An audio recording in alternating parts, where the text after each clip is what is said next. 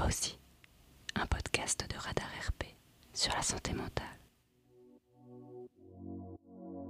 Je me rappelle quand j'ai revu un de mes amis très proches, comme il m'avait serré tellement fort dans ses bras et, il m'avait dit mais je croyais que tu n'allais jamais revenir en fait, enfin, je, pensais que tu n'allais jamais revenir comme ça. En gros, les gens, ils, avaient vraiment peur que je reste dans, dans, dans ce délire. Toi aussi? Oui, toi aussi. Tu es concerné par la santé mentale. On en a toutes et tous une, parfois elle se porte bien, parfois mal, mais dans tous les cas, elle s'entretient et on peut en prendre soin. Alors parle-en et écoute autour de toi, sans tabou ni jugement. Aujourd'hui, nous vous présentons l'histoire de Caroline. Alors qu'elle a 16 ans, son père met fin à ses jours. Malgré beaucoup d'incompréhension, Caroline dit être étonnamment peu touchée par ce suicide sur le moment. Ce n'est que quelques années plus tard, suite à une rupture amoureuse compliquée, que tout s'écroule. Tout ce que Caroline n'avait pas vécu suite au décès de son papa ressurgit. Elle enchaîne les crises d'angoisse et traverse une phase dépressive. S'ensuit un voyage à Berlin qui changera sa vie. Là-bas, Caroline expérimente ce qu'elle décrit comme une crise de délire.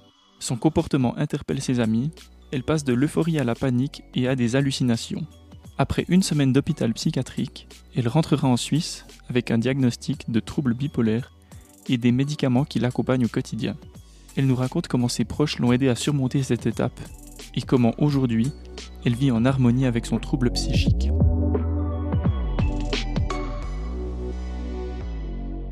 Et euh, on décide de partir à Berlin avec euh, une de mes copines. Elle, elle a un de ses potes qui est là-bas en, Erasmus pendant une année. Du coup, on se dit, bah, on va le voir. En plus, moi, j'avais passé quatre mois à Berlin euh, après mon collège. Donc, je suis hyper contente de retourner dans cette ville. Et du coup, on part quatre jours. Et c'est à la fin de l'hiver. Et en fait, à ce moment-là, du coup, moi, je faisais un stage dans une station euh, de ski. Donc, c'était une période qui avait été très chargée. J'avais beaucoup travaillé. Il y avait eu beaucoup de, stress au travail. Donc, voilà, on part à Berlin.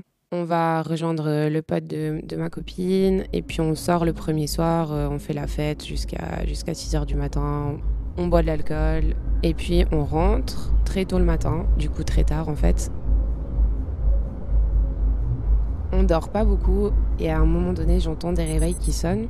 Et puis ces réveils qui sonnent, elle, euh, elle les entend pas. Donc moi, au bout d'un moment, je vais voir ce qui se passe. Quelqu'un qui sonne à la porte. Et là, j'ouvre la porte et je vois mon copain. Donc en fait, à ce moment-là, j'avais un nouveau copain depuis 4 mois environ. Donc je me dis, ah bah c'est sûrement euh, une surprise euh, pour mon anniversaire, trop sympa et tout. Du coup, on se lève, on se prépare, on repart dans la ville alors qu'on avait dormi peut-être 3-4 heures de temps donc beaucoup de fatigue. À ce moment-là, on commence un peu à, se lancer un peu dans une sorte de jeu de rôle un peu bizarre, comme quoi mon copain serait un chanteur, ma pote aussi, euh, une chanteuse, enfin bref. Et moi, en fait, je me mets dans ce truc-là où je suis un peu leur manager. Et plus tard dans la soirée, donc on passe la soirée dans ce bar, on boit des verres, on, va manger quelque chose. Et euh, au bout d'un moment, mon copain notamment, et euh, les autres personnes qui étaient présentes, ils se rendent compte que mon comportement, il est hyper bizarre, que je suis plus moi-même en fait.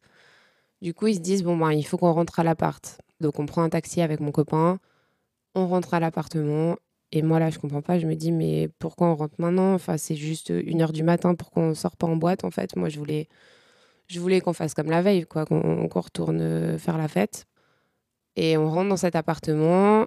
Et là, euh, ils disent bon, il faut qu'on aille dormir. Euh, et moi, j'ai pas du tout envie de dormir.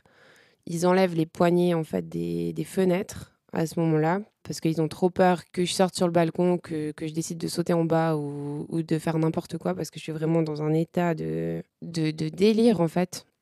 Et puis, moi, en fait, ça m'angoisse encore plus le, du fait qu'ils qu'ils enlèvent ses poignets parce que je, je comprends pas. Je veux juste aller fumer une clope en fait et je me dis mais pourquoi ils me laissent pas aller sur ce balcon?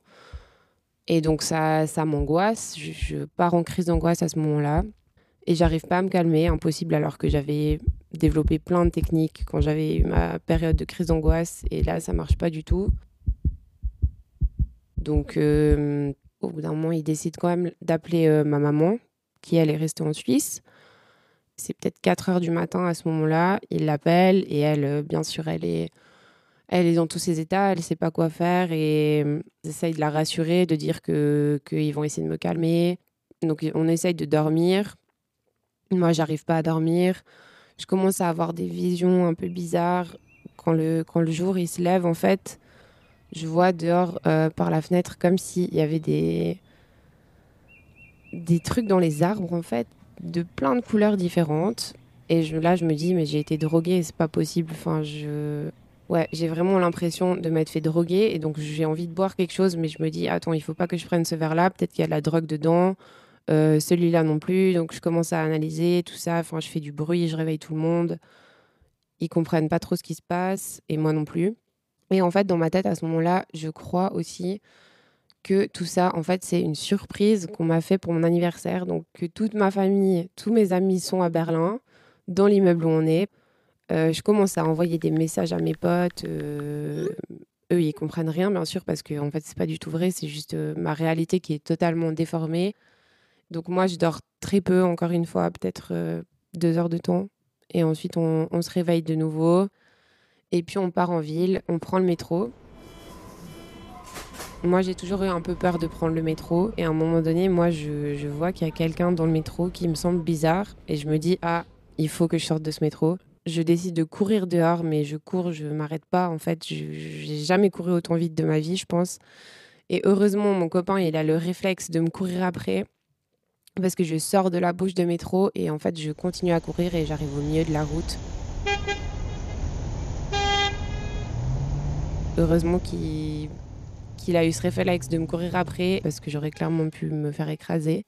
Donc voilà, ensuite on continue le trajet en taxi et on arrive dans un restaurant où on va manger, enfin bruncher avec, euh, avec nos potes là. Et je dis à ma pote, il faut que j'appelle mon cousin.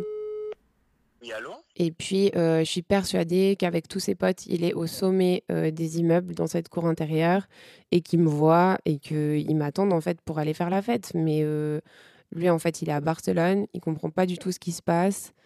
Et il, essaye de me calmer, mais ça marche pas du tout. Enfin bref, je repasse le téléphone à ma copine. Et puis je commence à, me, donner en spectacle, en fait, là, au, milieu de cette cour. Il y a vraiment tout le monde qui me regarde, mais moi, je suis dans mon truc. Je commence à chanter, à crier, à danser. Et eux, en fait, ils savent plus quoi faire. À ce moment-là, ils, ils commencent à chercher une pharmacie d'abord pour, euh, pour voir s'ils peuvent nous donner euh, un calmant. Et bien sûr, ils veulent pas leur donner parce que ça se fait pas comme ça. Il faut avoir une ordonnance. Donc, ils cherchent ensuite euh, un hôpital psychiatrique. Il y en a un pas trop loin. Donc, euh, on y va ensemble. Moi, je continue toujours euh, à crier dans la rue. Enfin, tous les gens se retournent et on arrive à cet hôpital psychiatrique. Et là, le médecin, il veut me donner un, une pastille en fait. Et puis moi, à ce moment-là, je je refuse totalement de, prendre euh, cette pastille parce que je crois que c'est de la drogue. Donc je, refuse catégoriquement, je cours dans tous les sens. Une fois de plus, ils doivent me rattraper à gauche, à droite. Et puis au bout d'un moment, je pense qu'ils ont quand même réussi à me la donner, moi je me souviens pas, et à me faire rentrer dans, cet hôpital. Ensuite, ils vont me transférer en ambulance vers un autre hôpital. Et puis là, moi, je me rappelle pas du tout du trajet. Je, me rappelle vraiment très peu de, l'arrivée dans ce nouvel hôpital psychiatrique. Je me souviens qu'en fait, toutes les personnes qui étaient dans l'hôpital, j'avais l'impression de les connaître. Donc il y avait une autre, une autre euh, patiente, j'avais l'impression que c'était la copine à mon cousin. Donc je lui faisais des câlins. Son copain, quand il venait la voir, j'avais l'impression que c'était mon cousin. Donc aussi, euh, j'avais l'impression en fait aussi qu'on bougeait. Donc que cet hôpital pendant la nuit, ils volaient et qu'on se déplaçait de ville en ville. Donc un jour on était à Amsterdam, un jour à Londres, un jour à Berlin. Et, et qu'il y avait aussi tout un complot par-dessus ça, euh, que les gens, en fait, ils, me voulaient du mal. Et moi, j'étais là au milieu, impuissante, un peu euh, dans, ce, dans ce vaisseau. Caroline passe une semaine dans cet hôpital psychiatrique. Elle n'a que peu de souvenirs. Sa mère et sa tante viennent en Allemagne, puis la ramènent en Suisse. Elle nous raconte son retour. Et moi, je sens que je reviens en fait à la réalité. Enfin, c'est assez bizarre, mais euh, ouais, je, je, sens que je suis de nouveau sur Terre, en, entre guillemets. Je me rappelle quand j'ai revu un de mes amis très proches, quand, comme il m'avait serré tellement fort dans ses bras et, et il m'avait dit, mais je croyais que tu n'allais jamais revenir, en fait. Enfin, je pensais que tu n'allais jamais revenir comme ça. En gros, les gens, ils avaient vraiment peur que je reste dans, dans, dans ce délire. Et même, ils comprenaient pas vraiment, vu que j'étais à l'étranger. C'était aussi compliqué de se rendre compte de ce qui se passait vraiment. Ensuite, donc la première fois que je me regarde dans le miroir, j'avais perdu, je pense, 10 kilos. Donc je me reconnais pas. C'est vraiment un, choc aussi, ça. J'apprends à revivre dans ce corps. Je, ouais, je comprends pas trop ce qui s'est passé. Je me dis, au début, je sais pas vraiment où je suis. Après, il y a quand même ma maman, ma tata, donc c'est quand même un peu des repères. Et puis, je comprends très vite que j'ai vécu un, une grosse phase de délire euh, psy. Et puis que qu'il y a quelque chose là derrière, en fait. Qu'est-ce que tu réalises à ce moment-là? Donc, euh, j'apprends qu'on m'a administré des médicaments, donc du lithium, euh, et puis qu'on m'a diagnostiqué bipolaire. À ce moment-là, il y a aussi beaucoup de choses qui remontent parce que donc mon papa qui s'est suicidé était bipolaire et sa sœur aussi.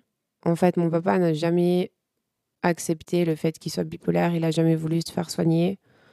Donc, il se faisait juste soigner euh, dans ses phases dépressives par des antidépresseurs que son médecin traitant euh, lui administrait. Il n'a jamais, euh, jamais voulu aller voir un psychologue, un psychiatre ou quoi que ce soit. J'étais très consciente que mon papa l'avait, parce que déjà avant qu'il se suicide, je, le savais, donc on en parlait un peu à la maison. Je savais que c'était quelque chose qu'il y avait dans, sa famille.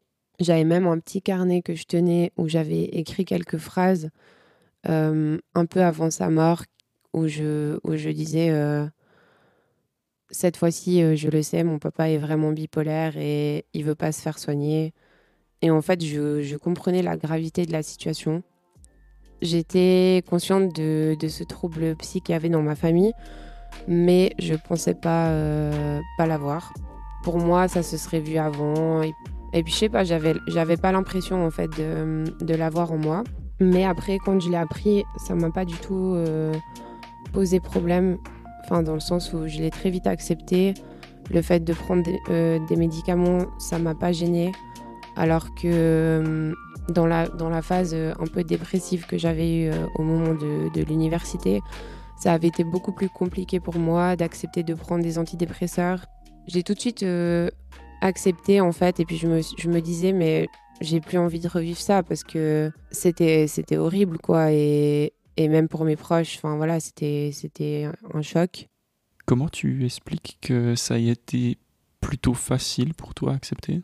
Je pense que ça, du fait que ça soit arrivé à l'étranger et pas en Suisse, ça me permet aussi de me détacher de ça dans le sens où c'est comme si en fait cette partie-là de moi, elle était un peu restée là-bas alors oui, elle fait partie de moi, bien sûr, mais je pense qu'elle s'est effacée en restant en quelque sorte là-bas. Et hum, c'est pas quelque chose qui me poursuit, c'est pas quelque chose qui me définit et c'est pas les gens ils m'identifient pas à ça en fait. Même si maintenant euh, ce trouble il fait partie de mon quotidien, mais cette partie-là qui a été quand même assez traumatisante et assez dure à vivre, et eh ben elle est un peu ailleurs et, et je pense que ça m'a aussi aidé à accepter. Est-ce que tu te vois retourner à Berlin? Dans un futur pas forcément proche, mais j'aimerais bien y retourner parce que ce serait une manière pour moi en fait de boucler la boucle, si on peut dire ça comme ça. Je pense que ça finirait un peu le processus, peut-être du deuil de mon papa, je sais pas. J'en sais rien, mais en tout cas de, de cette période et puis ce serait aussi euh, une façon d'affronter un peu euh, mon passé et quand même une partie euh, de ma vie qui a été difficile. Et, et ouais, j'aimerais bien y retourner, pas seule, j'aimerais bien le faire sûrement avec mon copain, parce que pour lui aussi ça a été très difficile. Et je pense que il aimerait bien être présent si, si ça se fait. Comment ça se passe aujourd'hui depuis que tu prends ces médicaments? Bah du coup maintenant ça fait deux ans que j'ai commencé à prendre ces médicaments, même un peu plus, et ça se passe bien. Je suis suivie, donc tous les mois je dois aller faire euh, une prise de sang pour contrôler le, la lithémie, donc dans mon sang, le taux de lithium. Mais tout se passe bien et j'ai beaucoup de chance parce que j'ai pas du tout eu de période de, euh, de haut et de bas, comme la plupart des bipolaires l'ont. Je pense aussi que le fait d'avoir découvert cette maladie très jeune et d'avoir été euh, prise en charge autant bien, je pense que ça a beaucoup aidé aussi dans le fait que, que maintenant ça se passe bien. Moi, ça me, c'est pas quelque chose qui me pèse de devoir prendre ces médicaments. Ça, ça me pourrit pas la vie. J'ai aussi de la chance d'être très bien entourée. Donc les personnes autour de moi, elles sont aussi, euh, elles sont aussi bienveillantes par rapport à ça. Et euh, dès que elles remarquent si quelque chose va pas, elles vont direct me le dire. On va en parler. Par exemple, par rapport à la fatigue, je sais que ma maman, elle va être hyper attentive à ça. Elle va me dire fais attention, tu dors pas trop, euh, repose-toi. Parce que ben, c'est hyper important et c'est en partie à cause de ça que, que l'épisode de Berlin il est arrivé. Puis je sais que on peut aussi en parler. Ça, c'est aussi très important à mon avis. Même si c'est pas forcément avec tout le monde, mais d'avoir juste des, des personnes de référence avec qui on peut discuter et qui sont à l'écoute et qui nous comprennent. Quel message tu adresserais à quelqu'un qui passe par une période similaire?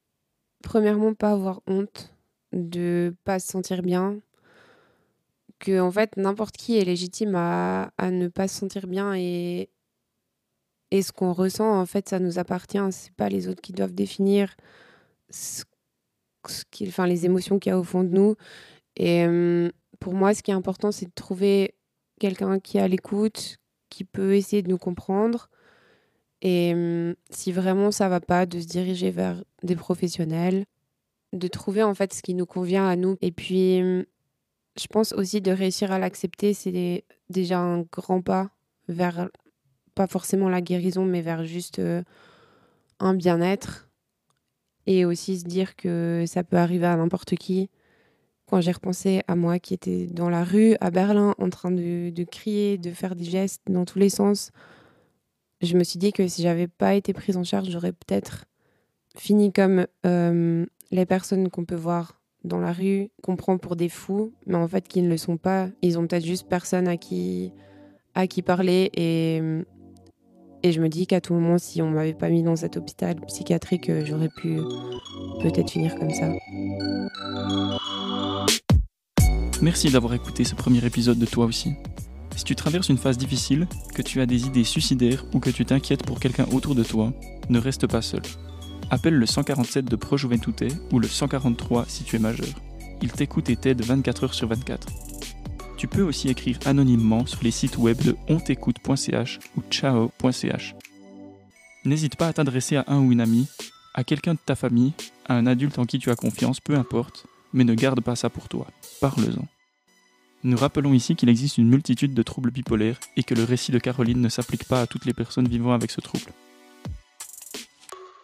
Vous avez écouté Toi aussi, un podcast de Radar RP, imaginé et réalisé par Mae Biderman. Vous trouverez les épisodes suivants et l'ensemble des ressources sur toiaussi.ch.